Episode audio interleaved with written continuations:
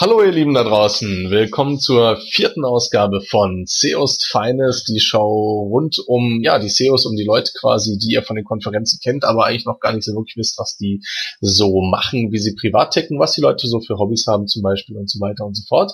Ich habe mir in der vierten Sendung wieder einen ganz besonderen Gast rausgesucht, beziehungsweise er hat sich auch proaktiv beworben als erster, wo ich ganz froh bin.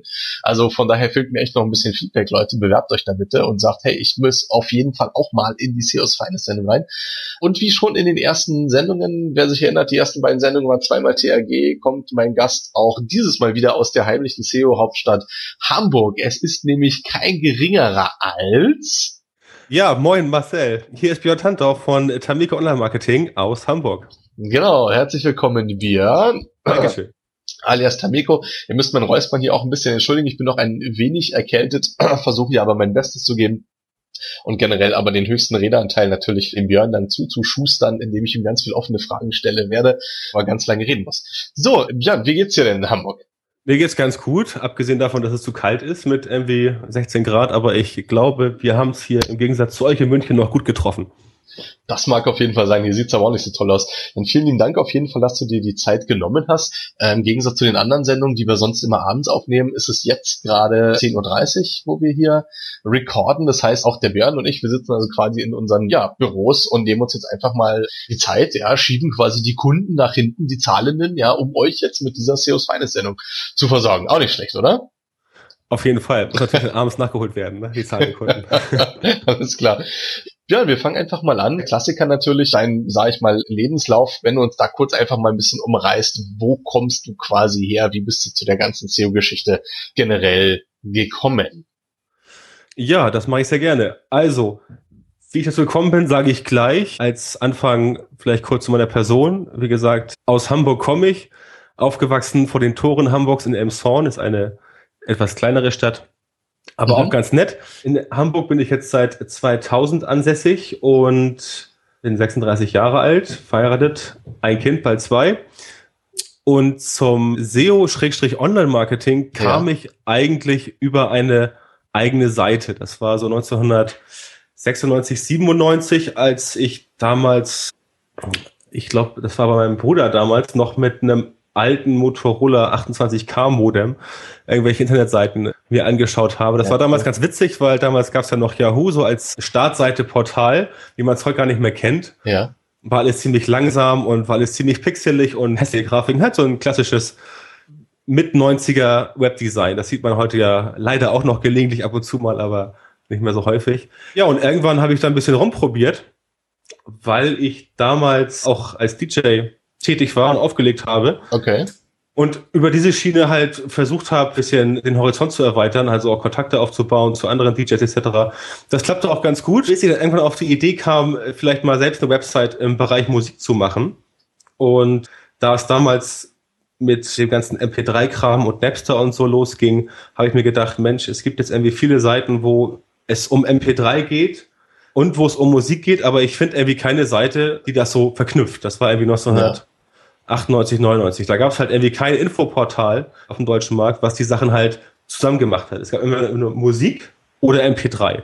Es mag vielleicht damals daran gelegen haben, dass MP3 halt durch Napster damals halt so ein bisschen negativ belegt war und viele Seiten damals ja auch schon irgendwie abgemahnt wurden, wenn sie irgendwelche Links gemacht haben zu irgendwelchen ja. mhm. Download-Portalen. Das war bei mir nicht so. Ich habe einfach mit einem ganz normalen Infoportal angefangen, habe da ein bisschen geschrieben. Im Prinzip ein früher Blog.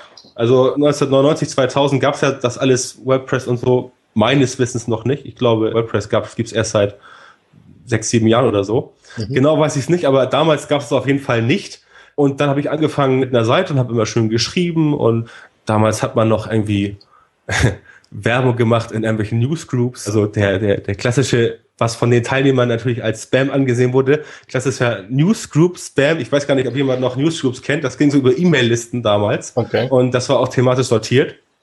Und irgendwann, wie es dann halt so ist, wurde die Seite ein bisschen größer und ein bisschen größer. Dann hatte man irgendwie mal, weiß ich nicht, 10.000 Page Impressions oder so.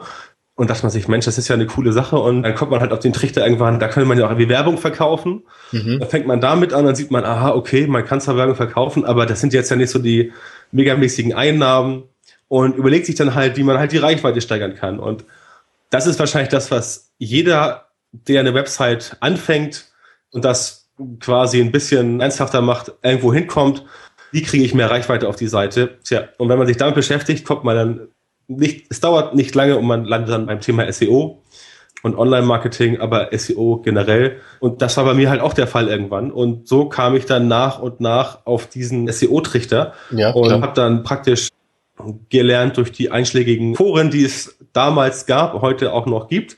Und natürlich durch, durch Austausch mit anderen Leuten, durch Bücher, durch Try and Error probieren und auch mal auf gut Deutsch gesagt auf die Schnauze fallen, habe ich dann halt mich da so ein bisschen eingearbeitet und äh, das schaukelte sich dann immer weiter auf und mündet dann praktisch in dem, was ich halt heute dann beruflich mache. Genau, da kommen wir dann gleich zu. Ähm, genau. Gibt es die Seite in der Form quasi noch, die MP3-Seite oder?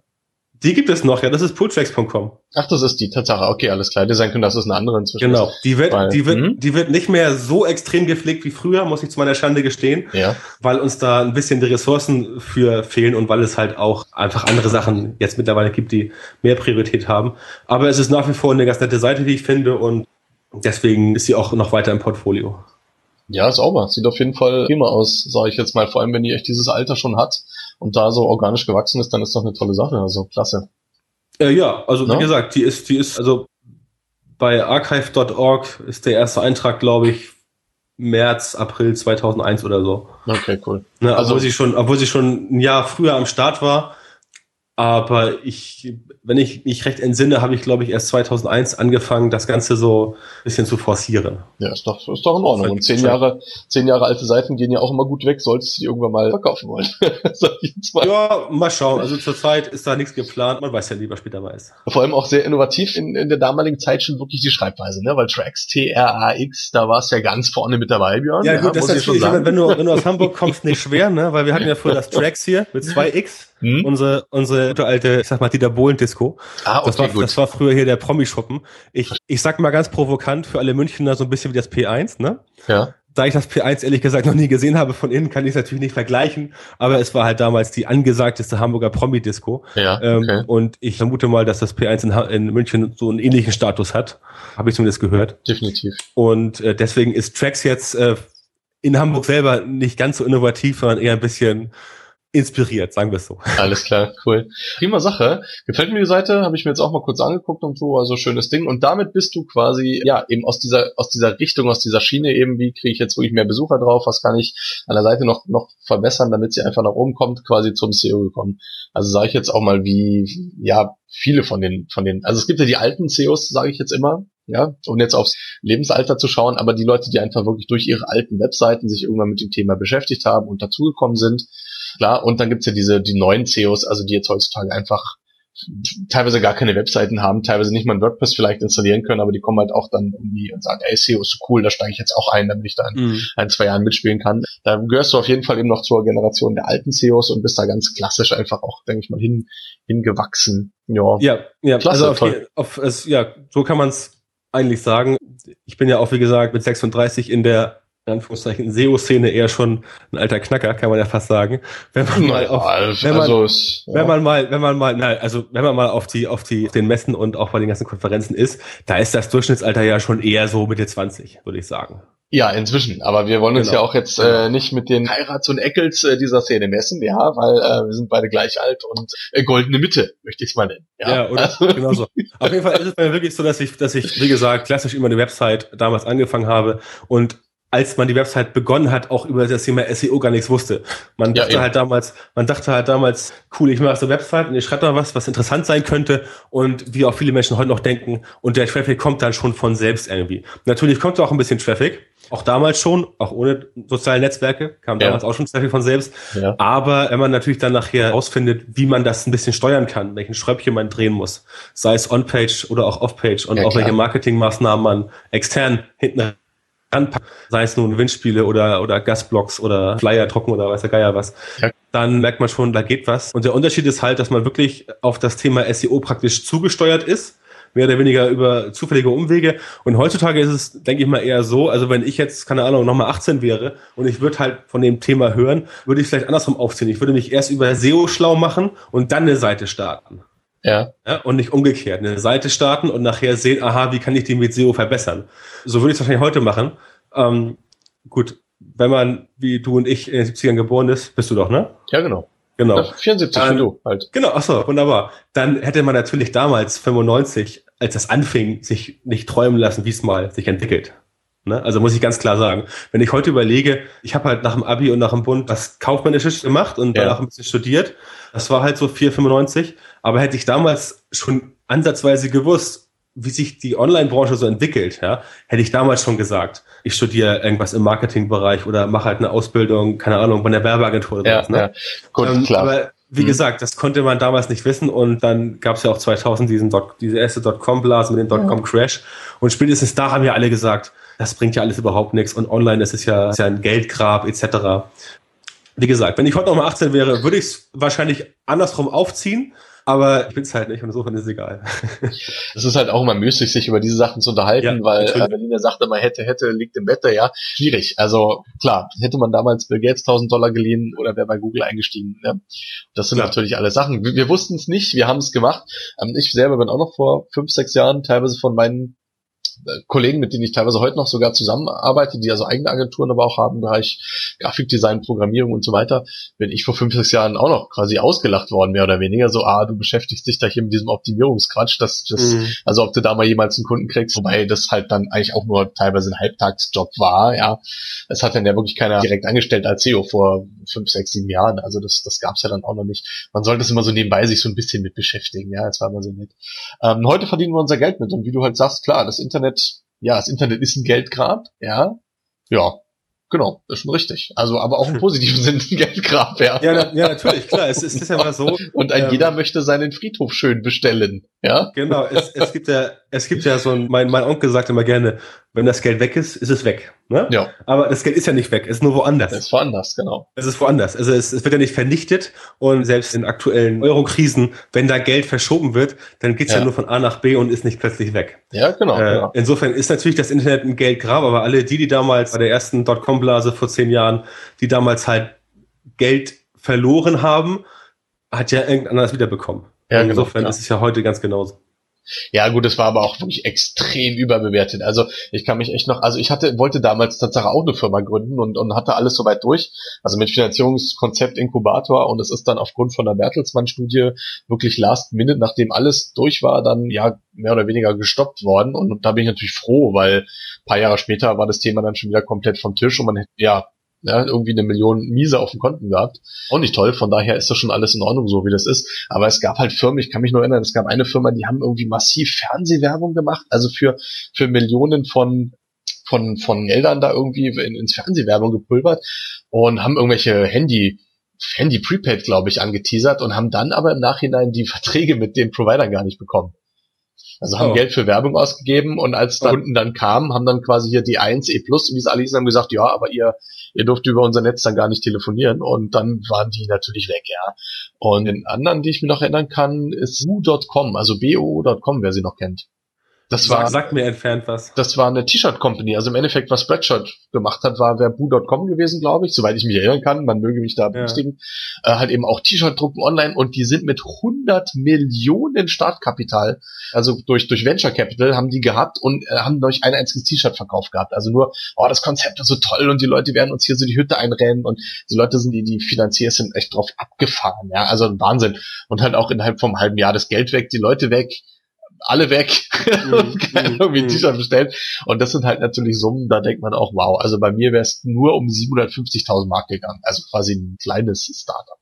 Ja. ja, aber hätte halt nicht geklappt und das Konzept hat sich Tatsache bis heute nicht durchgesetzt. Also Bertelsmann hat recht gehabt und ich bin froh drüber. Gut, wir wollen nicht in alten Zeiten schwelgen, nein, sondern nein, uns der. Man muss, ja, man muss ja wissen, was war, um zu wissen, was kommt. Aber hallo, das hast du sehr schön gesagt. Und bin ich auch noch mal in die Zitatkiste reingreifen kann, wegen dieser Friedhofgeschichte oder das Geld ist woanders. Da habe ich auch noch einen schönen Spruch. Im Internet regnet es Geld. Leider wird nicht jeder nass. Das stimmt, das stimmt. Okay, was hast du denn nach dieser Pulltracks-Geschichte dann gemacht? Also du hast ja dann sicherlich irgendwo mal gearbeitet danach. Hast dann die Firma gewechselt oder wo warst du dann da? Ja, nee, also ich war, ich war, ich war ganz normal äh, kaufmännischer Angestellter mhm, und okay. äh, habe dann, hab dann diese Poolcheck-Sache praktisch als als Hobby abends und am Wochenende, sofern es halt die Freizeit zuließ, äh, immer mehr aufge, aufgepumpt. Ja. Und irgendwann wird es dann immer größer und die Seite refinanziert sich halt durch nach wie vor klassische Vermarktung, also Display-Werbung, Display-Werbung, AdSense und ein bisschen Affiliate. Aber das wurde halt irgendwann immer mehr und dachte mir so, Mensch, was da so an Einnahmen reinkommt, das ist ja irgendwie schon ganz ordentlich. Und wenn ich jetzt dafür den ganzen Tag Zeit hätte, um das zu machen, könnte ich ja vielleicht äh, dort logischerweise mehr Energie reinstecken, ja, klar. Äh, das noch mehr pushen und noch mehr äh, Geld damit machen. Habe ich dann auch mir so überlegt und gedacht, so, ja, okay, das war halt 2006, da war ich halt erst Anfang 30, dachte mir so, okay, jetzt habe ich noch keine Frau, noch keine Kinder und jetzt mache ich halt mal eine eigene Firma auf, denn wenn nicht jetzt, wann dann? Ne? Wenn du halt irgendwie zehn Jahre später mhm. bist, mhm. Ähm, da hast du halt schon mehr Verpflichtungen und musst halt auf diverse Sachen Acht geben. Und dann dachte ich mir damals so, okay, mache ich jetzt einfach mal. Wenn es halt nicht klappt, dann gehe ich halt nach drei, vier Jahren wieder zurück in, ins Angestelltenverhältnis, was für mich jetzt zu dem Zeitpunkt damals kein Problem gewesen wäre. Und dann habe ich mir gedacht, ja, wir nehmen das mal als Produkt und machen dann mal darum eine Firma. Mhm. Und so ist praktisch dann Termico Online Marketing entstanden zuerst ohne diesen Zusatz Online-Marketing, weil es einfach nur darum ging, halt eine Firma zu haben, womit man halt dieses Portal, dieses Produkt weiter vermarkten kann. Jetzt muss ich ganz kurz mal nachfragen, weil die Frage, die natürlich alle am brennendsten interessiert, ja, also wo die jeder wissen will, der dich auch kennt, ist natürlich die Frage, warum gibt es so wenig japanische Basketballspieler? Nein, Quatsch, sondern wo kommt der Name Tameko her? Also was bedeutet er und wie bist du drauf gekommen? Tameco steht für Tantor Media Company. Ah, okay, cool. Ja, easy erklärt, ja? aber man weiß es ja vielleicht. Und deswegen, und deswegen halt auch die mhm. Geschichte, dass halt damals einfach die Firma gegründet wurde, um einfach nur ein Projekt, ein Portal zu vermarkten. Ja. Praktisch eine Medienvermarktung. Das habe ich dann gemacht. Dieser Zusatz Online-Marketing kam dann später dazu, weil sich später die Geschäftsfelder einfach verändert haben. Und dann habe ich praktisch dann mein Hobby zum Beruf gemacht und dann versucht, das weiter aufzubauen. Das klappte auch soweit ganz gut bis es dann tatsächlich, das ist sehr witzig, viele erinnern sich vielleicht noch damals, als BMW deindexiert wurde von mhm. Google, wegen, wegen ich glaube, Doorway Pages, ne? Oder was Cloaking. Eins also, von beiden. Ja, genau, eins von beiden. Wurde halt BMW rausgenommen und war halt wieder drin. Also es war aber nicht die ganze BMW-Seite, auch so wie ich weiß, sondern nur ein Teil, war es nicht sogar nur die Motorradseite. Also ist es war gar nicht so dramatisch. Aber ich weiß natürlich, ja, worum es geht, klar. Ja. Genau. Und ich hatte auch damals neben Futter schon andere Projekte laufen und das war ganz witzig. Ein Projekt, was ich kurz vorher aufgemacht hatte, das war damals noch sehr lukrativ im Bereich Klingeltöne. Mhm. Das äh, lief ganz ordentlich. Und dann war ich praktisch gerade selbstständig mit einer eigenen Firma, hatte auch schon, hatte auch schon erste Leute eingestellt und dann rauschte diese Seite halt komplett ab. Ja, also da war schon ganz ordentliche Einnahmen drin in dieser Klingeltonseite und auf einmal rauschte sie komplett ab. Das Witzige war, dass sie, und das kann man heute ja sagen, weil die Seite gibt's auch nicht mehr, dass sie abrauschte wegen wirklich Hidden Text. Also ne, weißer Text auf weißem Grund. Mhm. Das klappte 2006 halt noch ganz gut bei Google. Ja, ordentlich, ordentlich schön Keywords reingekleistert und ja, gute Rankings etc. Das klappte und die Seite hat mir Google dann komplett weggeschossen. Und das war halt eine Sache, wo ich heute im Nachhinein sage, ganz gut, dass das so früh passiert ist. Denn hm. seitdem habe ich mich eigentlich überwiegend mit Whitehead-Techniken beschäftigt. Mit White-Text-Techniken. genau, White-Text-Techniken. Nein, also mit der, mit der, wirklich mit der übermäßig, überwiegend richtlinienkonformen ja. SEO befasst, ja. weil ich gesehen habe, oh man, stell dir vor, du hast irgendwie in drei, vier Jahren wirklich ein paar gute Projekte genau. und dann fliegen die alle raus. Ja, dann ist man praktisch erledigt. Das ist es ja. Also ich meine ganz, ganz, klar, klar die Black Hat Sachen funktionieren. Die fun also manche Techniken funktionieren ja auch heute noch. Das weiß ja auch jeder. Das ist kein Geheimnis. Aber die Nachhaltigkeit ist halt kann ja gar nicht gegeben sein. Genau. Google ist da nicht bescheuert und ist da auch hinterher. Und klar, also wenn man kurzfristig halt immer wieder Einnahmen ja. haben will und dann ständig neu baut, ist halt ein Geschäftsmodell. Der andere sagt halt, ich baue halt wirklich nachhaltig und sauber alles auf. Ganz richtig. Ja, Klar, okay, cool. Ja, genau. Und äh, seitdem bin ich dann eher so auf der, auf der Whitehead-Schiene. Natürlich, mhm. um zu wissen, was passieren kann und um zu wissen, was man nicht machen sollte, muss man natürlich sich in einem anderen Bereich auch auskennen. Definitiv. Ich sag aber, ich sag aber gleich ganz klar, dass, dass ich auf jeden Fall kein Black Hat-Experte bin. Ne? Also ja, ich weiß, ja, ich weiß, ich weiß, was man nicht tun sollte und ich weiß, was man tun kann, damit Dinge funktionieren. Und natürlich habe ich solche Sachen auch schon getestet auf anderen Projekten, die man dafür einrichtet zum Testen. Ja, klar. Aber, aber ich würde niemals ein Projekt auf Black Hat Techniken aufbauen. Das ist mir persönlich so risikobehaftet. Ja, ja. Und das unterscheidet eben auch wieder die alten CEOs, sage ich mal, von den, von den neuen Wilden oder Jungen, von dieser Nachwuchsgeneration, dass wir eben halt auch Sachen noch testen oder Teste getestet haben und man auch Sachen ja auch neu testen muss. Also irgendwelche Dinger, die jetzt vor ein, zwei Jahren noch funktioniert haben, die man vielleicht bei Systrix liest, so und so, haben wir halt gemacht irgendwie, die funktionieren teilweise heute gar nicht mehr. Also ich sehe das bei mir auch, dass Sachen von mir, wo ich vom Jahr getestet habe, die gehen heute auch nicht mehr.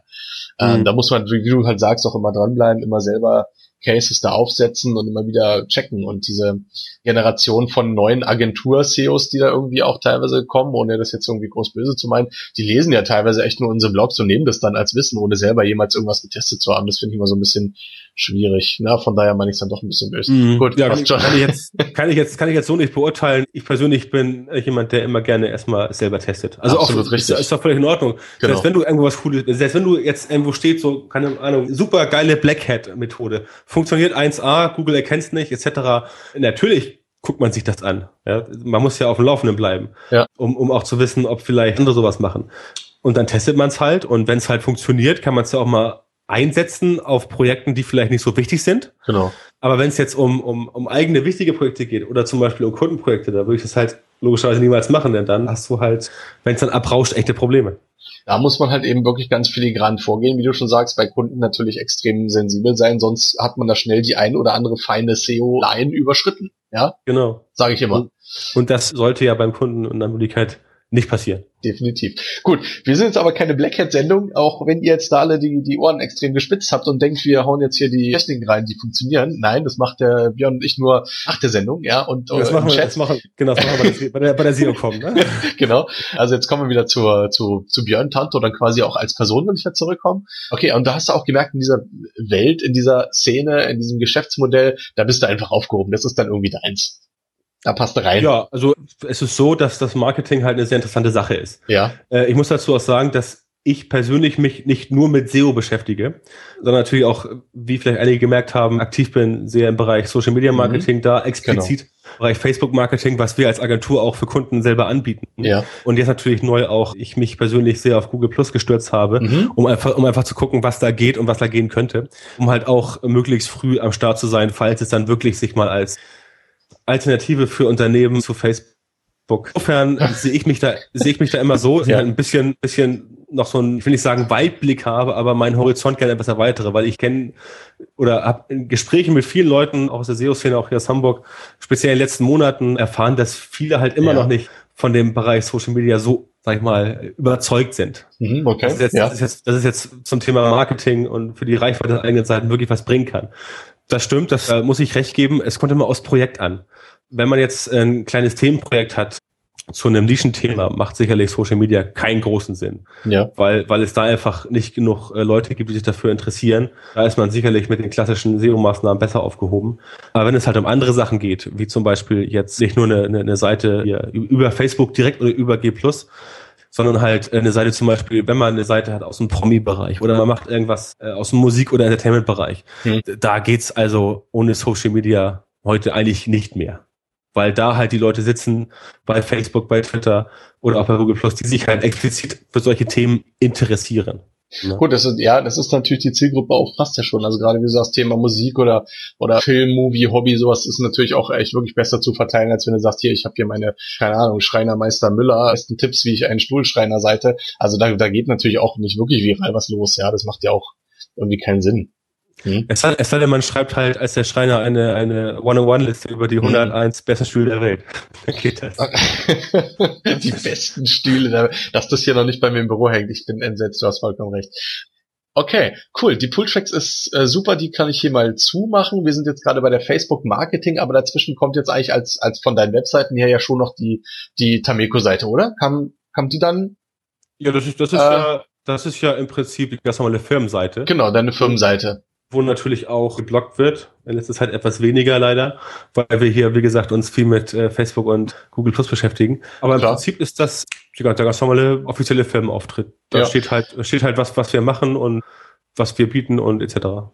Die kannte ich sogar noch vor dem Relaunch. Also ich weiß nicht, wann du das Ding gelauncht hast, aber ich weiß sogar irgendwie noch grob, wie sie davor aussah. Ich finde das, also dein, dein Logo finde ich sehr sympathisch. Halt quasi dieses T, Ed, also Ed T, hm, was sagt man dazu? Keine Ahnung. Also das T von Tameco ich, sieht halt aus wie ein Ed.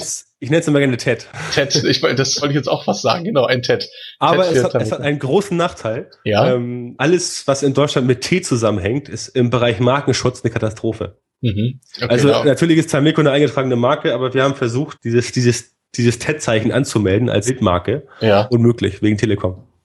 Gut, da musst du noch mal vielleicht mit Jens ein ernstes Wort sprechen, aber ich glaube, genau, wird auch genau, nichts richtig, machen können, richtig. Ja. Sag mal, wie viel äh, Mitarbeiter beschäftigst du denn? Wir haben hier vor Ort zwei in Hamburg, mhm. sind aber ansonsten mit diversen Freelancern und Klar. Studenten Praktikanten, na Praktikanten nicht, Praktikanten haben wir auch hier, aber die zählen jetzt nicht als Mitarbeiter mit dazu. Also nicht als richtige genau. Mitarbeiter, weil es halt auch eine Fluktuation ist. Aber ansonsten haben wir, wie jede andere Agentur auch, vermute ich mal, bis auf vielleicht die ganz großen, natürlich ein breit gefächertes Netzwerk, zum Beispiel sowas wie Grafiken, das machen wir nicht selber, das geben wir ab. Oder solche Sachen wie Programmierung, was ich PHP, MySQL, wenn sowas mal ansteht. Solche, okay. solche Sachen, da haben wir auch Freelancer für, weil das sich äh, für uns so nicht lohnen würde, das in-house mhm. zu machen. Also der Fokus, der Fokus in-house ist bei uns ganz klar Content-Erstellung und das klassische SEO-Geschäft und äh, Social Media Marketing. Also die, die Betreuung von Kunden in diesen Bereichen. Alles andere, was dazugehört, wenn der Kunde jetzt sagt, ja, ich brauche jetzt irgendwie eine Grafik oder irgendwas, dann können wir das auch machen, aber wir machen es halt nicht selbst, sondern das machen halt unsere äh, unsere Freelancer. Ich denke mal auch, das ist ja einfach nicht Kernkompetenz. Also warum soll man sich da jetzt da jemanden reinsetzen? Das geht mir ja genauso oder anderen Agenturen, die ich auch kenne. Weil es gibt ja wieder Grafikagenturen und dann können die es halt machen. Das passt schon. Klar, genau, natürlich. Richtig. Wie ist es denn so bei dir angelaufen dann? Also du hast jetzt deine Agentur dann damals gehabt, hast deine ganzen Learnings schon gezogen aus diesen Cooltracks-Geschichten und äh, aus Marketing halt eben, hast dann da gesessen im Büro. Wie ging es dann quasi weiter? Das hat sich auch, um in der SEO-Sprache zu bleiben, relativ organisch entwickelt. Mhm. Ich hatte halt dieses eine Projekt und habe halt versucht, das beide auszubauen, was auch ja. ganz, ganz nett klappte. Und irgendwann kam dann halt, irgendwann kam dann halt auf der einen Seite von, von Dritten Anfragen ja. nach dem Motto, ah, ich habe gesehen, ihr macht ja diese Seite und die ist ja irgendwie, was ich ganz gut gerankt, so Keyword ABC, macht ihr sowas auch für andere? Also unaufgeforderte Kundenanfragen, das was, also praktisch Leute kommen von selbst zu dir, das was natürlich jede Agentur am tollsten findet, ja, ohne, ohne Akquise machen zu müssen. Da war ich aber zu Anfang eher so ein bisschen, ah, und dann hast du halt irgendwie, du willst aber doch nach dem Motto, man möchte sich halt nur um eigene Sachen kümmern. Und da habe ich da zu Anfang eher immer ein bisschen abgewiegen, nach dem Motto, so, ja, können wir machen, aber äh, mhm, mhm, zeitlich jetzt nicht so äh, angemessen und außerdem machen wir auch wegen eigene Projekte. Gut, hätte man vielleicht anders machen können, aber egal. Es wurde halt immer mehr. Es kam immer okay. Anfragen und irgendwann habe ich dann gesagt, okay, dann mache ich das mal. Hab's dann, hab's dann, hab dann eher kleinere Sachen gemacht, also ganz, ganz zu Anfang eher kleinere Sachen gemacht und ja, hat sich dann so ein bisschen weiterentwickelt über diese kleineren Sachen. Ich, ich schätze mal auch über ein bisschen Mund-zu-Mund-Propaganda von äh, Seiten der Kunden, die dann offensichtlich, äh, vermute ich mal, äh, zufrieden waren, denn es kamen A, die Beschwerden und auch sonst lief das ganz ordentlich. Okay, klasse. Das, das, das war die eine Sache. Und die andere Sache war halt, dass logischerweise, wenn man sich selber mit SEO mehr beschäftigt für eigene Sachen, man dann ja auch in diese, in diese Szene, die ja überwiegend online äh, stattfindet, immer mehr, ich will nicht sagen reinrutscht, weil reinrutschen wäre passiv eher eintauchen, also mhm. aktiv.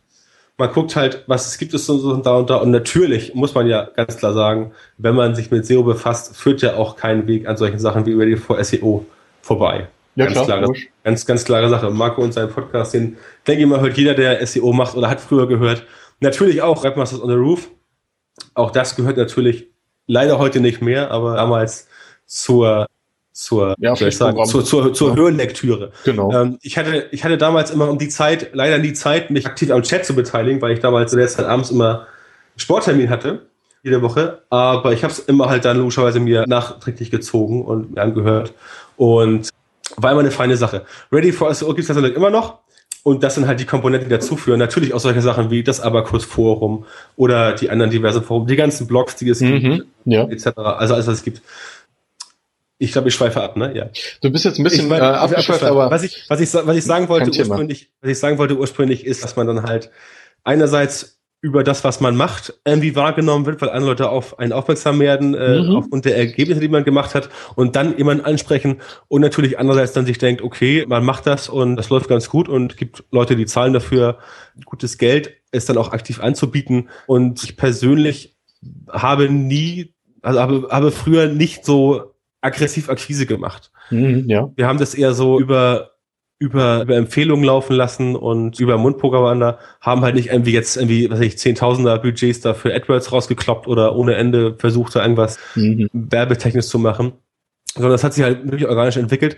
Und spätestens als dann so die erste SEO Campix war, 2009, wo ich ja damals auch schon was erzählt habe. Ich glaube, es war, ich glaube, es war äh, Linkaufbau mit Pressemitteilung, putziges Thema. Mhm. Aber nun gut, habe ich damals gemacht. Und da ging es dann so los, dass man auch dann in der in der in der SEO-Szene selber nicht nur aufgrund dessen, was man vielleicht geblockt hat, sondern aufgrund dessen, was man selber auch so mal erzählt hat öffentlich und ja. dass Leute auch noch kennen. Wir beide haben uns auch, glaube ich, das erste Mal da getroffen mhm. bei der ersten SEO Campix.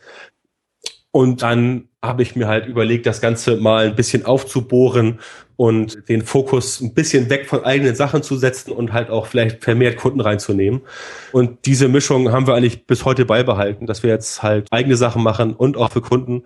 Sprich, dass wir uns jetzt nicht nur auf eine Vertriebsschiene, sage ich mal, ja. begrenzen und dann halt dort auch versuchen, eigene Sachen und Kundenarbeiten zu verbinden. Wobei man natürlich ganz klar sehen muss, das sage ich jetzt und das merkt man auch, wenn man sich zum Beispiel den FB Watchblog anguckt, da ist ja so gut wie keine Werbung drin. Das heißt, natürlich mhm. sind solche Publikationen dafür da, um sich selber auf einem Gebiet ein bisschen als, will ich sagen, Experte, aber als Anlaufstelle ja, definitiv, klar. Für potenzielle Kunden natürlich. schmackhaft zu machen und weil es da halt um Facebook-Marketing geht und die Seite ja auch zu dem Keyword schon ganz ordentlich rankt, ist natürlich das, das mittelfristige Ziel, das als praktisch Vertriebsarm von Pooltracks für dieses Thema, von, von Tameco, für dieses Thema Facebook-Marketing zu etablieren, indem man da einfach, sag ich mal, ein bisschen durch Know-how auf, aufmerksam macht. Definitiv. Und ich denke mal, da bleibt da sicherlich auch der eine oder andere Kunde hängen, wie du schon sagst, der dann eben sagt, hey, ihr beschäftigt euch ja mit dem Thema und äh, wir wollen da irgendwie auch einsteigen. Also das ist ja ganz normal. Also würde für mich jetzt auch echt wenig Sinn machen, da jetzt groß Werbung irgendwie reinzuhauen. Ja. Mhm. Mhm. Das ja, passt nee. schon. Ähm, da, da, da läuft ein bisschen AdSense, weil ich mal testen wollte, wie schlecht AdSense auf der Position wirklich läuft. Ja. Und meine Erwartungen wurden bestätigt, deswegen kommt auch bald wieder die andere Werbung rein. Also die hausinterne Werbung. Okay, auf jeden Fall ein informativer Blog, aber da greifen wir ein bisschen vor, weil ich wollte gerade noch auf den, da kennst du ja die Jungs von All Facebook bestimmt auch. Wen kenne ich? Von All Facebook. Früher. Von äh, allfacebook.de. Nein, genau. kenne ich leider nicht persönlich, aber ich schätze sie sehr, weil sie extra Arbeit machen. Und genau. das schon seit, und das schon seit längerer Zeit. Ich weiß nicht, die haben, glaube ich, 2009 angefangen kannst du dich mit denen auch mal irgendwie connecten. Und der Philipp Roth, also einer von den beiden Gründern, der war halt in meiner alten Firma, wo ich damals war, noch Praktikant. Also super. Deswegen, ah, okay. die Welt ist halt auch extrem klein, hat aber auch sein Ding gemacht und durchgezogen und hat jetzt halt auch diese diese Seite dann mit seinem Partner da quasi mit dem Jens da gelauncht. Super geil. Also finde ich auch mal toll, wie klein die Welt ist und dann im Endeffekt kommt alles zusammen.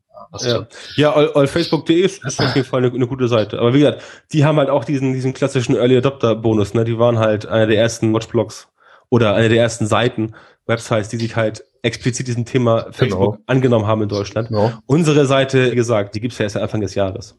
Also da haben wir noch einiges aufzuholen, bis wir, bis wir da rankommen. Okay, also gut, dann bleiben wir jetzt trotzdem dann gleich bei der Seite, weil wir jetzt eh schon so viel drüber reden und sie aufhaben.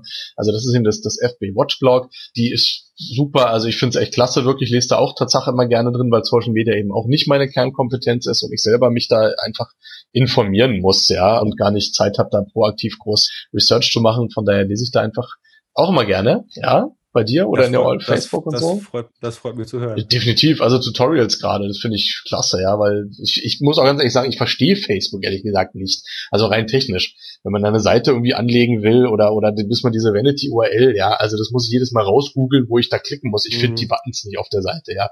Ist mir auch relativ wurscht, ist jetzt auch nicht so meine Hauptseite da und möchte mich auch wirklich gern von diesem Social Media schon so ein bisschen verabschieden, weil man, man postet ja dann doch zu viel rein was uninteressant ist. Oh, trinke jetzt Kaffee, super. Ja, also braucht das die Welt? Ich weiß es nicht. Ja gut, das sind das sind jetzt ja das sind jetzt ja die die, die klassischen Twitter-Tweets ne von von 2006 nach dem Motto. Genau.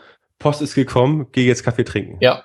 Genau. Das ist natürlich dieses ursprüngliche, das war ja auch bei Twitter damals so, der, der Slogan, also die Frage war ja auch, what are you doing? Mhm.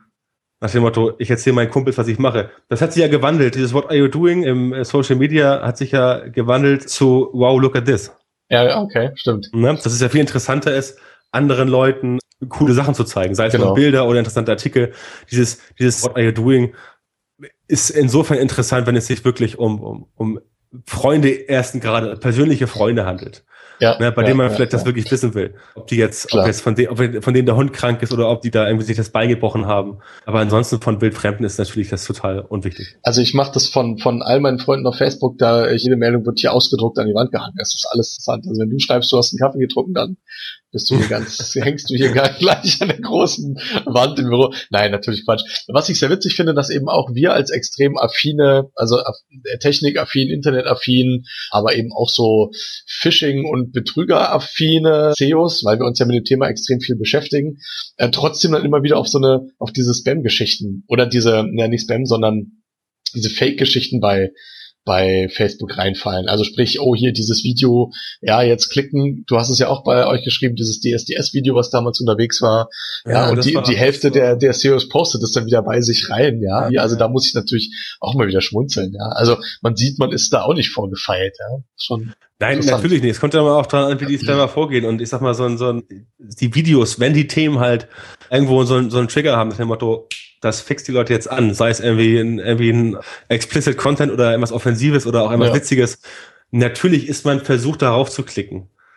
Ich weiß nicht, ich persönlich habe, weil ich mich damit halt viel beschäftige mit diesen Social Media äh, Sachen und auch mit Facebook, ich habe da vielleicht schon so ein bisschen Scheuklappen entwickelt, dass ich halt so einen Instinkt dafür habe, was ich sehe, wenn etwas wirklich Schrott ist. Ja. Aber ich kann natürlich gut verstehen, wenn Leute einfach da auf gut Deutsch reingelegt werden, auf jeden Fall. Das ist ja auch die Gefahr von Social Media, weswegen man ja über Social Media und Facebook und Co. auch Bescheid wissen sollte, meines Erachtens.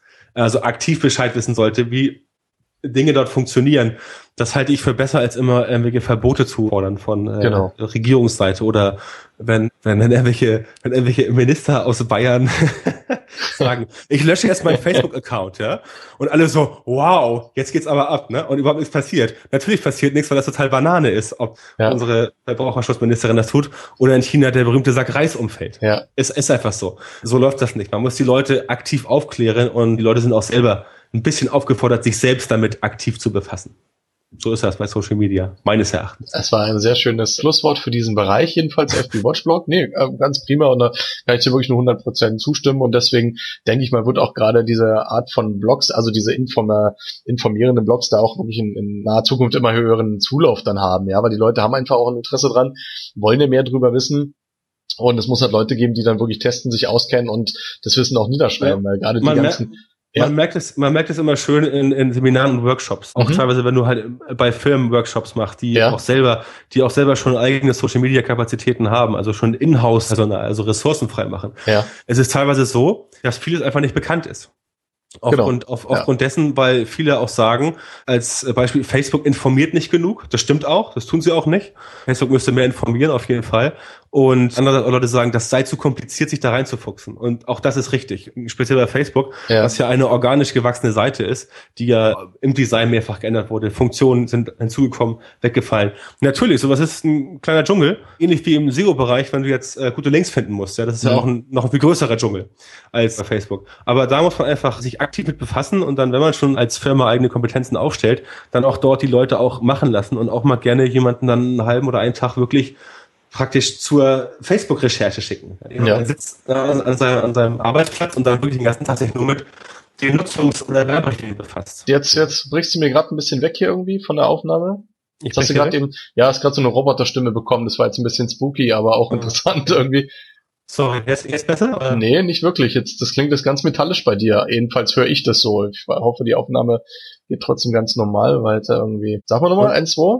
Immer noch? Nee, jetzt ist es wieder weg. Jetzt ist super. Okay. Was hast du denn da wieder gemacht gerade? Mit gar, der, mit der Maultrommel wahrscheinlich. Gar nichts, gar nichts. Ich, ich sitze hier von meinem Mikro mit, mit Plopkiller weit entfernt. Das Aber klang egal. also extrem metallisch robotermäßig. Entweder hast du dir jetzt ein cooles Modul angeschlossen und gerade einen Spaß hier mit mir erlaubt, oder hast irgendwie die Außenzahnspange vielleicht gerade aufgesetzt. Dann klingt ja, auch metallisch.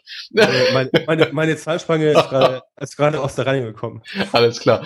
Björn, auf jeden Fall eine coole Sache. Wir kommen zu deinem zweiten Blog. Das interessiert mich natürlich auch noch. Was du jetzt neu gelauncht hast nach der Watch-Blog-Geschichte ist ja das G Plus Marketing.de. Genau. Genau, richtig. Da hast du ganz untypischen www dran gelassen, finde ich sehr interessant, weil sonst schmeißt du es mal raus bei deinen Seiten. Was kannst du uns über die Seite erzählen? Ja, ist im Prinzip das gleiche nur in grün. Mhm, genau, also, hast ja vorhin auch schon gesagt, du willst da auch als, als First Mover da quasi einfach mit dran sein und da auch informieren. Ja, genau. Es also es, es, es geht mir immer darum, mhm. solche Publikationen machen ja Arbeit. Ja, da muss natürlich. man ja entweder selber schreiben oder halt wie bei uns das gesamte Team oder auch Freelancer schreiben daran. Es ist einfach so, ich persönlich bin der Auffassung, wenn man etwas gut kennenlernen will mhm. und äh, darüber sich auch äußern möchte, qualifiziert, dann muss man es halt richtig gut kennenlernen. Und die beste Möglichkeit für mich ist immer darüber zu schreiben. Denn lesen ist eine Sache, lesen klar, lesen bildet, logischerweise. Ja. Und man liest ja auch, auch als SEO die ganzen Blogs sich durch oder viel davon. Aber wenn man dann zu einem Thema wirklich extrem gut was sagen möchte, dann bietet es sich mal an, finde ich, selber einen Blog darüber zu machen. Sprich, indem man es halt nicht nur liest, sondern auch ja, wieder wiedergibt, also niederschreibt. Wenn dann dabei ein Blog rauskommt, der dann relativ gut läuft und sich einer netten Resonanz erfreut, ist das eine feine Sache. Mhm. Ist aber für mich jetzt nicht zwangsläufig Pflicht. Ich würde es auch, ich würde es auch machen für, ein, für einen Blog über YouTube-Marketing, wenn ich es machen würde. Oder, keine Ahnung, wenn ich jetzt Twitter-Marketing machen würde, würde ich da auch wahrscheinlich einen Blog starten. Die Sachen interessieren mich jetzt aber nicht so extrem. Zurzeit ja. ist es nicht. Insofern mache ich das nicht. Aber Google Plus ist natürlich eine Sache, die jetzt auch ganz frisch ist, ganz neu. Das Interesse ist riesengroß. Und natürlich, natürlich möchte ich da versuchen, auch dort in dem Bereich Tamiko ein bisschen zu positionieren und dass man sich so ein bisschen da als Ressource etablieren kann, wo es halt was ordentliches zu lesen gibt. Ja, klar. Ne? Also wie gesagt, das gleiche mit FA Watchblog. Langfristig gesehen ist es eine gute Ergänzung fürs Portfolio, weil man ja auch dort nicht weiß, wie groß die Blogs mal werden. Wie gesagt, der Zuspruch speziell bei gplusmarketing.de ist zurzeit schon ziemlich groß. Erstaunlicherweise auch bei Facebook. Also auch bei Facebook ist das Interesse für dieses Thema sehr groß was man da auch an äh, den Fanzahlen sehen kann, die in den letzten zwei Wochen, was haben wir jetzt, kommt hin, schon jetzt bei 1092 sind. Ist natürlich noch nicht so viel, aber ausbaufähig, für zwei Wochen ist schon nicht schlecht. Ja, und außerdem ist Google Plus, wie ich finde, eine feine Sache. Also es gefällt mir sehr gut. Nicht als Facebook-Konkurrent, denn da denke ich, wird Google Plus nicht schaffen, aber als Twitter-Konkurrent werden sie schaffen. Und Twitter wird meines Erachtens von Google Plus langfristig abgelöst als, als zweitwichtigstes Social Network. Ja, gut, klar, kein Thema. Das stimmt schon, wobei ich jetzt wirklich sagen würde, dass also bei mir persönlich Twitter auch einfach komplett durch Facebook einfach abgelöst worden ist. Und ich halte jetzt nicht allzu viel von dem Google Plus. Die Diskussion ist aber auch wieder so ein bisschen müßig. Ähm, was meinst du, wird sich in Deutschland durchsetzen? Also gegenüber Facebook? Ähm, wir haben gerade gestern darüber geschrieben und dazu mhm. wird noch, noch eine Infografik kommen. Europäisch gesehen sind wir schon auf Platz zwei mhm. nach Großbritannien ja. mit den Nutzerzahlen. Die gibt's ja noch nicht offiziell, aber so gut man sich die beschaffen kann, haben wir das ermittelt. Ja. Ich glaube nicht, dass Google Plus Facebook schlagen wird.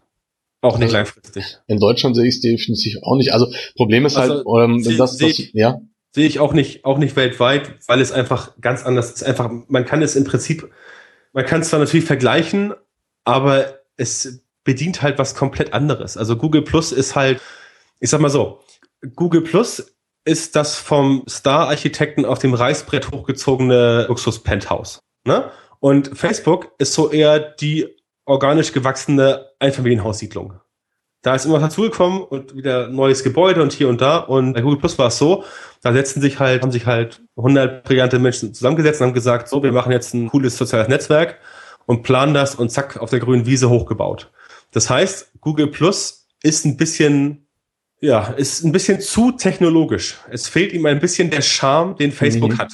Viele Menschen sagen immer, dass Facebook halt so zugemüllt ist und, und nicht klar genug und etc. Aber Facebook hat insofern Charme, als dass Facebook halt organisch gewachsen ist und sie zudem diesen riesengroßen Vorsprung haben aufgrund des organischen Wachstums, weil ja mittlerweile jeder dort ist und die Frage ist ja, wenn ich da meine 50 besten Freunde bei Facebook schon habe und ich weiß jeden Tag, was sie machen, was soll ich dann nach Google Plus?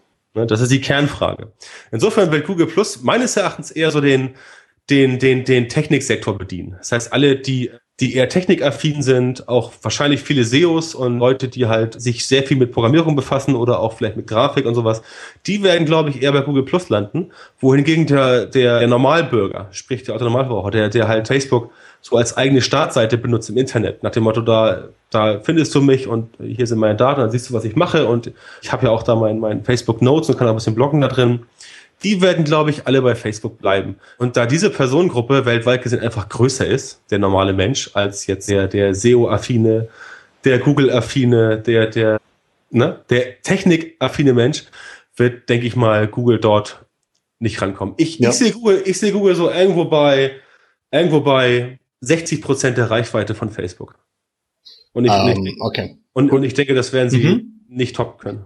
Okay, also ohne jetzt da auf konkrete Zahlen oder so, weil das ist natürlich alles Mutmaßungen da, also prozentual gesehen ein bisschen schwierig. Der Trend, wie du genau den so beschreibst, sehe ich genauso. Also das wo die, die Techies einfach anziehen. Das hat natürlich schon ein paar Vorteile, die ich auch ganz cool finde. Anderes nervt mich halt, vor allem brauche ich nicht ständig neue Plattformen irgendwie. Aber ich sehe das halt bei meinen ganzen ja, Freunden, Bekannten, Kollegen, also sprich ganz normalen Leuten, die jetzt auch nicht in der IT-Branche arbeiten, ja, und nur abends mal eine Stunde am Computer sitzen, die haben halt Facebook und die benutzen es weiter. Also genau. die, die interessiert es auch gar nicht, ob da was Neues genau. kommt, ja, und die haben dann vielleicht nur wie einen Lokalisten-Account und gut ist, ja. Also ja, aber, aber genau diese Leute, ja. die suchen ja auch mit Google und nicht mit Bing. Weißt du, was ich meine? Das ist es halt. Die, die kennen halt Facebook seit Jahren, die kennen Google seit Jahren, die hm. suchen mit Google seit Jahren. Genau. Und die sind seit Jahren auf Facebook aktiv. Das heißt, die brauchen keine zweite Suchmaschine und die brauchen auch kein zweites Social Network. So ja. einfach ist das. Sehr schön. Wie gesagt. Ja, genau richtig. Genau gesagt, richtig. Wir nutzen natürlich Google Plus auch dann logischerweise zu Marketing-Aspekten, um natürlich auch unsere eigenen Inhalte etwas zu verbreiten. Klar. Ja, klar. Natürlich. Und das klappt auch im G-Plus-Marketing eh sehr gut. Aber man muss halt sehen, wie es sich entwickelt. Klar, die Wachstumsrate ist jetzt unglaublich. Irgendwie in, in, in zehn Tagen irgendwie, oder in, ich glaube, neun Tagen zehn Millionen Besucher. Mhm. Dafür hat, dafür hat, Moment, wir haben es, ich kann es dir gleich ganz genau sagen, wir haben diese Grafik gestern gepostet. Ein Augenblick. Genau. Wie lange brauchten Google Plus, Twitter und Facebook für 10 Millionen Nutzer? Also, Twitter brauchte 780 Tage, Facebook brauchte 852 Tage und Google Plus brauchte 16 Tage für 10 Millionen Nutzer. Ja, daran, da, daran sieht man natürlich, dass das Interesse zurzeit extrem groß ist und dass sowas natürlich auch mega anzieht. Natürlich sind solche Grafiken und das haben wir auch in unserem Blog geschrieben, mhm. was, was interessanterweise wie üblich einige Kommentatoren wohl nicht mitgelesen haben. Aber egal. Facebook war ja das erste 2004 gegründet und Twitter 2006 und äh, Google erst dieses Jahr. Natürlich ist das, ist das Thema Social Media jetzt viel präsenter als noch vor sieben Jahren. Genau. Als Facebook an den Start ging. Ja, insofern, ja, ja. insofern ist es auch eigentlich zu vergleichen. Trotzdem zeigt es tendenziell, wie viel Potenzial drin ist. Man muss halt gucken, die Wachstumskurve flaut ja auch schon wieder ein bisschen ab. Das hatten wir auch gestern geblockt und harte Zahlen zu, zu Google Plus. Mhm. Und da sieht man klar logisch, es, es geht irgendwie steil bergauf und dann sackt es erstmal wieder um 10% ab. Was völlig klar ist, weil viele gucken mal rein und viele sagen, okay, ist ja doch nichts Tolles. Ganz normal. Das ist bei anderen Produkten so. Aber tendenziell ist Potenzial da, aber wie gesagt, nicht so viel wie Facebook. Denke, hast du schon, denke ich okay. persönlich. Hast du schon als, als harten Ranking-Faktor äh, schon feststellen können? Also gerade jetzt die G Plus Marketing hatte hier 252 ja, Classes. Hm, ich weiß gar nicht, was ich dazu sage, ehrlich gesagt. Ist das schon wirklich ein Ranking-Faktor, dass du sagst, okay, da hat sich jetzt äh, massiv was getan von der Seite, weil die ja recht neu ist auch? Ich will es mal so sagen, paradoxerweise rankt die Seite zum, zum Keyword Google Plus Marketing, was natürlich noch überhaupt nicht umkämpft ist, mhm. weil es halt ganz neu ist, mhm. rankt sie bei, bei Bing auf Platz eins. Bei mhm. Google taucht sie überhaupt nicht auf, ähm, die Startseite. Das mag, okay. daran, das mag daran liegen, dass, dass, ich vielleicht selber einen strategischen Fehler begangen habe, ja. indem ich diese 101 Google Plus Ressourcen gepostet habe vor, glaube ich, paar Tagen. Und also wenn du zum Beispiel nach Google Plus Ressourcen suchst, dann findest du die Seite, also die, den Artikel auf Platz eins. Okay. Und darunter taucht auch die Google Plus Marketing Seite auf. Aber das war halt, das ist ein klassischer Linkbait, ne? eine, eine One-on-One-Liste. Und der lief auch ziemlich gut ab, weil, guck mal, das ist vom 12. Juli, also zehn Tage alt, hat jetzt 5.500 Abrufe, die Seite. Also 101 äh, Links zu irgendwelchen Ressourcen ja. für und da siehst du auch 36 plus 1, 99 Tweets, 54 Likes. Und natürlich ist das logischerweise jetzt äh, die stärkste Seite. Ich glaube, die hat ungefähr, ich habe es gerade gestern mal äh, überprüft, ich glaube, die hat irgendwie 650 Links bekommen in zehn Tagen. Ist klar, dass die Seite im Gesamtangebot dann etwas höher gewertet wird von Google als die Startseite. Mhm. Aufgrund, aufgrund dieses, dieses Impacts. Das war vielleicht ein kleiner strategischer Fehler, um zu gucken, ob diese Plus-1-Dinger was bringen oder nicht. Ich persönlich denke, sie bringen zurzeit noch nicht so viel. Ich habe es nämlich mit einer Seite getestet, wo es um die neue Limbiskit CD ging. Mhm, okay. ähm, da habe ich das äh, getestet und auch über Google Plus versucht, dort ein paar Pluses, auf gut Deutsch gesagt, zu schnorren. Das klappte auch ganz gut, weil logischerweise viele Menschen auch sehen wollen, was funktioniert. Da habe ich jetzt keinen großen Impact gesehen. Was, was auf jeden Fall ein großer Impact ist, ist äh, der Unterschied zwischen den Google Serbs im eingeloggten und nicht eingeloggten Zustand. Das ist komplett anders geworden als früher. Also da siehst du auf jeden Fall. Ja. Für das normale Ranking, wenn du nicht einge eingeloggt bist, scheint es noch nicht so viel auszumachen. Aber wenn du eingeloggt bist, dann siehst du auf jeden Fall deutliche Veränderungen. Also extreme Veränderungen habe ich da gesehen. Da, da, da sehe ich bei mir auf Seite 1 Seiten, die in der nicht eingeloggten Suche überhaupt nicht auftauchen und solche Scherze. Je, nach, je nachdem, wo du halt plus eins gemacht hast. Ne? Ja, genau, genau. Also da siehst du, siehst du schon extrem, aber das ist ja auch nachvollziehbar und ist ja auch logisch, weil da will Google ja hin. Google will ja gerade alles sozialisieren und persönlicher machen und vermutlich auch langfristig den Einfluss von Backlinks ein bisschen abschwächen, auf jeden Fall. Zumindest in der persönlichen Suche. Natürlich ist die Frage, wie viele Leute haben wirklich einen Google-Account und sind immer eingeloggt. Eben. Ne? Das ist die Frage. Ich sehe es immer, ich sehe es immer bei Leuten, die zum Beispiel nur ein Google Plus Konto haben, also ein Google Mail Konto haben, die Google Mail ganz toll finden, aber sagen so, nee, Google irgendwie so eingeloggt benutzen, wozu? Lustigerweise sind die, sind die immer unabsichtlich online, also eingeloggt. Ne, weil sie, sie rufen ihre E-Mails ab, loggen sich ein bei Google und klicken auf irgendeinen Link, weil sie irgendeine Mail bekommen haben und sind dann auf diesem Link und suchen irgendwas und sind dann natürlich bei Google eingeloggt und sehen auch dann äh, die, äh, die personalisierten Suchergebnisse. Aber das ist halt in meinen Augen noch nicht die, noch nicht die Mehrheit der Leute, die das so macht. Die meisten machen Rechner an, sind nicht eingeloggt und suchen irgendwas. Definitiv. denke ich, denke ich. Ja, definitiv. Nur lustig ist es halt immer bei den, bei den Kunden, wenn die dann eingeloggt sind und sich dann ja, freuen, ja. dass sie so gut ranken, weil sie ihre Seite immer so oft anklicken. Für, für uns ja eigentlich gut. Ja, für uns ja eigentlich gut als. Ja. Ein Riesenspaß. Kann, kann, man sehen, wie man will. Ne? Es ist, ist ein bisschen diffizil, um das was auszudrücken. Genau.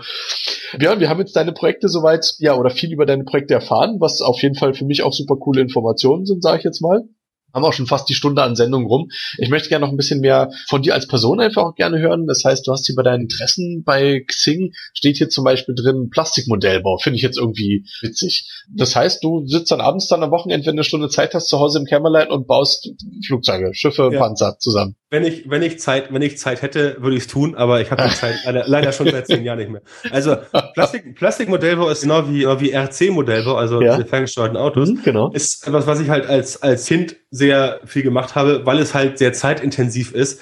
Es ja. ist halt ein Hobby, was, was ich persönlich sehr schön finde, auch jetzt noch, aber wo du halt dich echt hinsetzen musst, stundenlang, weil, weil halt tausend Sachen, da muss hier, Kleber muss trocknen, Farbe, genau. muss einfach, muss einfach ja. spachteln, muss feilen. Und spätestens, wenn du halt Teenager wirst, wird's halt unattraktiv, weil du halt die Zeit dann brauchst, um mit deinen Kumpels irgendwo abzuhängen. Da ja? werden dann andere Sachen interessant. Genau, ne? logischerweise. Genau. Und wie bei, wie bei anderen auch, war das bei mir halt auch so, dass ich halt dann, was ich mit, mit, mit 13, 14, 15 anfing, halt andere Sachen zu machen. Okay, verstehe. Damals auch noch, auch noch viel Sport gemacht, speziell Tennis. Insofern ist das so. Es ist nicht wie heute, wo, wo, wo, wo viele Teenager wirklich Schule nach Hause kommen, Rechner an ne, und erstmal ordentlich programmieren. So war es halt früher einfach nicht. Heute ist es anders, aber das kann ich nicht beurteilen, weil ich kein Teenager mehr bin, logischerweise. Ja, aber ja, es ist ein, ist ein cooles Hobby und ich hab, ich hatte immer ein Fable für, für äh, Düsenjets und Kampfflugzeuge. Panzer, Autos und so eher nicht. Das finde ich eher ein bisschen langweilig. Aber Düsenflugzeuge extrem cool ich habe versucht, das Hobby mal vor drei, vier, fünf Jahren mal wieder zu reaktivieren aber einfach gemerkt, dass das, das kriegst du einfach nicht hin mit, mit, ja. mit, mit, Job und Familie und du willst ja noch Freizeit haben, willst auch mit, dein, mit, dein, mit deiner Frau und Kindern Zeit verbringen. Ja, klar. Das, das packst du einfach nicht. Und insofern ist es dann doch besser, äh, vielleicht als Ausgleich ein bisschen Sport zu machen, mal ein bisschen laufen zu gehen und sich zu sagen, gut, pass auf, noch 30 Jahre arbeiten oder 20 und dann hast du halt genug Zeit, um das dann zu machen. kannst du dir einen Hobbykeller einrichten und sitzt dann da halt mit 60 oder so oder mit, mit 50 ganz gemütlich im Ruhestand und klebst dann da vor dich hin. Ne? Also okay. so werde ich und so werde ich es auch machen. Ich werde mir, ich kaufe mir immer ganz gerne neue Modelle. Speziell habe ich ein Fable für die ganzen Düsenflugzeuge aus dem späten Zweiten Weltkrieg, speziell die deutschen. Mhm. Da gab es ja extrem viele, was, was sehr lustig ist. Ist natürlich nicht lustig, ist natürlich ein prekäres Thema, aber man muss es halt unter der, unter der, unter der Perspektive eines Modellbaus betrachten. Ja, genau. Ja. Weil halt die, die deutschen Düsenflugzeuge, die damals zum Ende des Krieges äh, produziert wurden, halt technisch unglaublich weit vorne waren. Und wenn man, wenn man sich anguckt, dass zum Beispiel das amerikanische Raumfahrtprogramm in den Anfängen komplett auf deutschen Entwicklung basiert, ja. dann ist das schon technisch sehr interessant. Aber ansonsten, ansonsten fasse ich mich halt gern mit älteren Flugzeugen. Doch schon so Epoche Zweiter Weltkrieg, auch die amerikanischen Spitfire und sowas oder P-150 Lightning. Das sagt jetzt wahrscheinlich den meisten überhaupt nichts, aber es sind halt äh, sehr interessante Modelle, die man halt sehr schön bauen kann und wo es auch unglaublich viele Erweiterungen gibt. Also da kann man, kann man wirklich viel, da kann man also wirklich ein Wochenende verbringen, wenn man das ja, äh, okay. extrem macht. Das ist ähnlich, ähnlich, wie Rollenspiele. Aber dann, dann wette ich jetzt mal, dass irgendwo bei dir in der Wohnung oder im Haus schon noch so ein Modell irgendwo an der Decke hängt, bin ich mir ganz sicher. Naja, alle, alle im Keller. Okay, gut. also wer, wer jetzt aufmerksam zugehört hat und auch nicht weiß, was, wer den Björn jetzt kennt und noch nicht weiß, was ihm irgendwann zum Geburtstag schenken soll, ja, der kann ihn da offensichtlich dann auch mit irgendwelchen extrem seltenen Flugzeugmodellen dann wahrscheinlich äh, Das stimmt, das, das, das wäre eine coole Sache, aber äh, wenn du mein, wenn du mein Xing-Profil liest, dann wirst du auch gesehen haben, dass da auch steht klassischer Computer. Hm? Und ich freue mich dann doch mehr über einen alten Apple als über ein Plastikmodellbauflugzeug. okay, cool. Nee, aber es ist auf jeden Fall schön, wenn du das Hobby hast. Man, man sieht jetzt eben nicht, ob es jetzt aktuell war. Jetzt sagst du ja, du hast es als Teenager hauptsächlich gemacht und heute eben nicht mehr und so. Aber ist halt einfach, man muss aber nachfragen, weil man sieht, was ich haben die Leute Ich habe vermutlich, ich habe vermutlich, als ich es reaktiviert habe, bei Xing reingeschrieben, einfach so. Ja. Und insofern ist es dann halt da wo drin geblieben. Klar, ähm, natürlich. Ich, ich, ich würde mal sagen, es ist ein, ein, es ist ein, um in der SEO-Sprache zu bleiben, expired Hobby. Ja, ja. Was ich, was irgendwann mal von mir reanimated wird. Ja, das ist auf jeden Fall cool. Ich habe in einer spärlichen Freizeit dann quasi als Schüler habe ich da so Zinnfiguren bemalt. Also diese ja, Klassiker, gut. so diese Warhammer, Fantasy Armies, Skelette, Zwerge und so weiter. Also war auch ein Riesenspaß. Das habe ich, auch mal, hab ich auch mal gemacht, wobei mir da so der, der Zusammenbaufaktor gefehlt hat. Das stimmt allerdings. Und wie du schon sagst, man kommt heutzutage, kommt man gar nicht mehr rein. Das, das ist irgendwie fremd, also eine ganz fremde Welt irgendwie, ja, passt schon. Ja. Ja, nee, ist, cool, ist cool. aber total intensiv. Finde ich klasse, finde ich klasse. Äh, Björn, wann sehen wir uns das nächste Mal irgendwie? Wo bist du, ähm, wo, wo, oder wo trifft man dich dieses Jahr noch, sagen wir es mal so? Bei der, Mexiko trifft man mich nicht, mhm. weil mhm. meine Frau und ich Ende August unser zweites Kind erwarten. Ja, cool, herzlichen und, Glückwunsch. Danke, danke. Und dann möchte ich mich nicht äh, zwei Wochen, nachdem das Kind erst zwei Wochen alt ist, schon verkrümeln. Auch wenn es nur, auch wenn es nur eine Nacht wäre, aber da möchte ich gerne ja, ähm, ja. dabei sein. Du, absolut. Das, jeder, jeder, der Kinder hat, wird das verstehen. Ansonsten, SEOCom bin ich auf jeden Fall, weil ich da auch Speaker bin. Ja. Und dann, glaube ich, noch OM-Cap in Berlin, ne, im Oktober. Aha. Die beiden Sachen, glaube ich. Ja, cool. Und auf der nächsten Campix müssen wir ja definitiv nochmal unsere, unsere Performance vom letzten Mal ausbauen. Äh, Disco Pogo, ne? Äh, Stichwort war, Keyword Disco Pogo, da müssen wir genau. noch ran. Ja, klar, aber ich, ich glaube, das war schon vor zwei Jahren, ne? Das war 2010. Das letztes, Jahr, letztes Jahr waren die Jungs nicht so elektrolastig. Stimmt, das ist schon zwei Jahre her. Ja, ja, man, ja. man sieht's. Aber, äh, aber wenn Marco die wieder engagiert, wo ich nichts gegen hätte, würde ich dann vorher mal mit dem netten Leadsänger ihnen sagen, dass er Disco Pogo anstimmen soll. Das war auf jeden Fall. Ein, damit es auch passt. Ja, das war ähm, auf jeden Fall ein Spaß. Äh, genau. Was gibt's noch? SEO Day, nee, da bin ich auch nicht, weil ich im Urlaub bin. Ist halt ungünstiger Termin. Ja, genau. Aber SEO.com und OM-Cap müsste ich sein. Okay. Ja, cool. So, ich denke mal, dann passt doch soweit, oder? Also, fällt dir noch irgendwas ein, was Spannendes, worüber wir uns auf jeden Fall noch unterhalten müssen? Aus deinem Portfolio zum Beispiel, was ich jetzt nicht kenne, oder? Na gut, wir, wir haben jetzt, wir haben uns jetzt viel unterhalten über, über Social Media, mhm. ähm, damit der Eindruck nicht entsteht, dass wir nur Social Media machen. Die Sendung heißt ja auch SEO's Finest. Aber hallo? Natürlich ist unser, ist unser Kerngebiet nach wie vor, äh, natürlich Suchmaschinenoptimierung, Linkaufbau, On-Page, ja. Off-Page mit allen Varianten. Ja, Aber ja. Social Media gehört ja mit dazu und plus eins, Impact, Suchergebnisse etc. verzahnt sich als immer mehr. Insofern sind wir da auch am Ball. Ja. Aber generell sind wir natürlich in, in hauptsächlich eine klassische SEO-Agentur. Und nicht die schlechteste, möchte ich meinen, um da auch einfach gleich ein bisschen Werbung dazu machen. Also wer, ich sehe auf der Seite gerade, Praktikant Online-Marketing wird auch noch gesucht. Also wer in Hamburg da noch unterwegs ist und jetzt vielleicht die Sendung gehört hat und jemand kennt oder so, dann äh, bewerbt euch doch einfach mal bei Tameco Online-Marketing. Wieso genau. denn nicht? Lernt ja auf jeden Fall viele tolle Sachen. Genau, tameco.de, ganz einfach zu merken. Passt auf jeden Fall. Super, klasse. Du, dann danke ich dir für dieses Interview, für dieses tolle ja, Wissen einfach rund um deine Person, weil ich persönlich, wir sind jetzt schon öfter über den Weg gelaufen, aber ich kannte jetzt auch einfach noch nicht so viel über dich. Das geht mir immer ganz vielen CEOs so, deswegen habe ich ja diese Sendung irgendwie ins Leben gerufen, um euch einfach mal so ein bisschen näher kennenzulernen und hoffe, dass das auch für den einen oder anderen eben so interessant ist. Dann würde ich mich jetzt quasi offiziell verabschieden bis zur nächsten Sendung. Das ist dann die fünfte. CEOs Finest, Gast wie immer bisher noch unklar, sprich, schickt mir eine Mail, bewerbt euch, ansonsten pick ich mir immer random Leute raus, wer einfach Zeit hat. Also es gibt ja so viele von tollen Leuten, die ich auf jeden Fall gerne noch in die Sendung kriegen will, aber die haben ja auch mal alle viel zu tun, von daher ist da teilweise schwierig, einen Termin zu finden. Ja, ich bin dann hier mit raus, euer CEO Deluxe, Marcel Chakösi und wird halt das Schlusswort dann an den Björn übergeben. Björn, ich bin raus, vielen Dank. Bis dann, ciao. Okay, ja, ich bedanke mich auch für das Interview recht herzlich. Ja, ich wünsche allen ein schönes Wochenende denn heute ist Freitag und wir nehmen heute auf. Falls es vielleicht gesendet wird, nun gut. Dann wünsche ich euch ein nächstes gutes Wochenende und ansonsten, ja, war es nett, äh, dabei sein zu dürfen und ich freue mich schon auf die nächsten Ausgaben der Sendung. Bis dann, tschüss.